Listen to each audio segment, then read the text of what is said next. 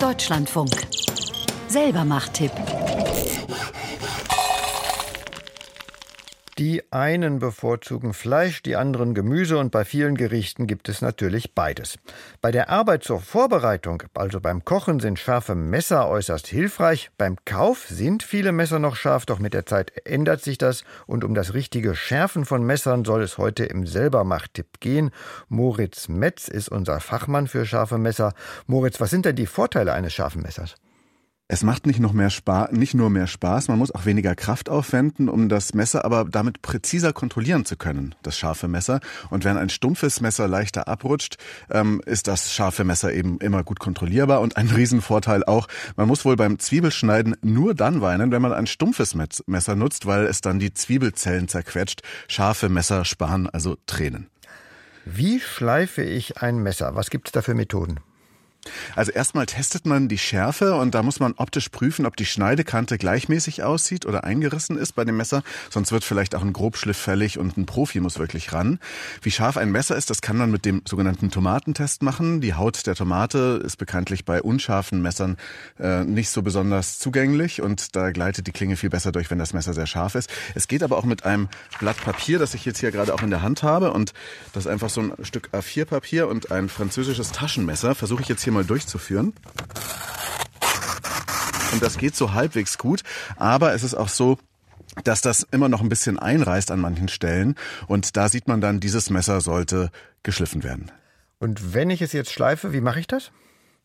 Da gibt's verschiedene Wege, wenn das Messer eben nicht vollkommen ruiniert ist, die man auch selbst machen kann gut. Da geht's immer darum, etwas Material abzutragen an der Schneidekante, die meist ja aussehen soll wie ein V. Also das ist der sogenannte Keilschliff, der hat meistens einen Winkel zwischen 15 und 20 Grad bei den Messern hier in Europa und ähm, dem Westen. Das reicht man da immer in mehreren Stufen mit einer immer feineren Körnung, indem man das eben schleift. Vorschliff, Hauptschliff, eventuell noch ein Feinschliff und die Methode kommt immer auf den Anspruch an. Also ist mal ein Messernerd mit sehr viel Zeit, teuren Klingen aus japanischem Spezialstahl zu Hause und Ansprüchen wie Rasiermessern oder will man einfach nur halbwegs scharfe Messer in der Küche haben. Das Nonplusultra ist immer so ein Wasserschleifstein, ein rechteckiger Block, der gut gewässert vor einem auf dem Tisch liegt und dann führt man das Messer sehr kunstvoll im richtigen Winkel darüber, äh, verwendet die richtige Körnungsstufe und dafür ist auf jeden Fall viel Ambition, Übung und Feingefühl nötig schwierig, aber das ist dann auch das zwar das aufwendigste, aber auch das äh, Schleifverfahren mit der allerbesten Schärfe, die man da erreichen kann. Es gibt dafür auch gute Tutorials im Netz. Äh, wenn man einfach nur so im Alltag, im Haushaltsgebrauch die Messer immer wieder scharf halten möchte, dann gibt's diese einfachen Durchziehschärfer. Das sind so Geräte mit solchen Keramikröllchen, durch die man das Messer einfach zieht in verschiedenen Stufen. Das mache ich jetzt hier auch mal. Das ist die Stufe 1 und die die Stufe 2 und 3 sind dann immer feiner. Das zieht man dann ein paar Mal durch. Man kann da auch Wasser reinfüllen, dann geht es noch ein bisschen besser.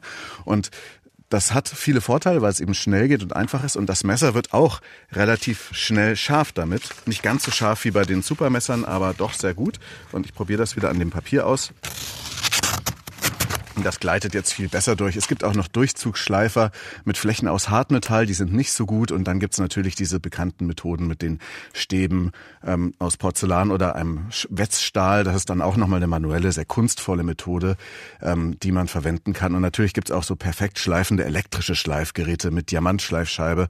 Aber wenn man sowas besitzt, dann kommen wahrscheinlich auch alle Familienmitglieder und Freunde zu Besuch mit ihren Messern und möchten die dann schleifen. Und wenn man es ganz provisorisch machen möchte, dann geht das auch zum Beispiel in einer Ferienwohnung, wo Messer ja traditionell stumpf sind, kann man auch anfangen, ein Messer ein bisschen zumindest auf dem Boden eines Kaffeebechers oder eines Tellers zu schleifen an dem Porzellan.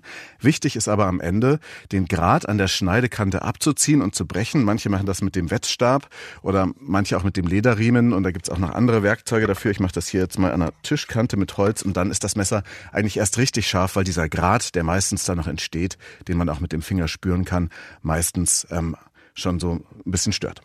Jetzt ist das Messer scharf. Wie sorge ich dafür, dass es so bleibt?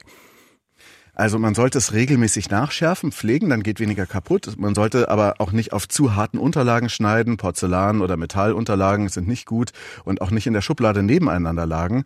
Wenn dann da so ein Messerhalter verwenden, auch nicht oder eine Magnetleiste vielleicht. Und auch noch wichtig, scharfe Messer gehören nicht in die Spülmaschine, weil da leiden sie erheblich.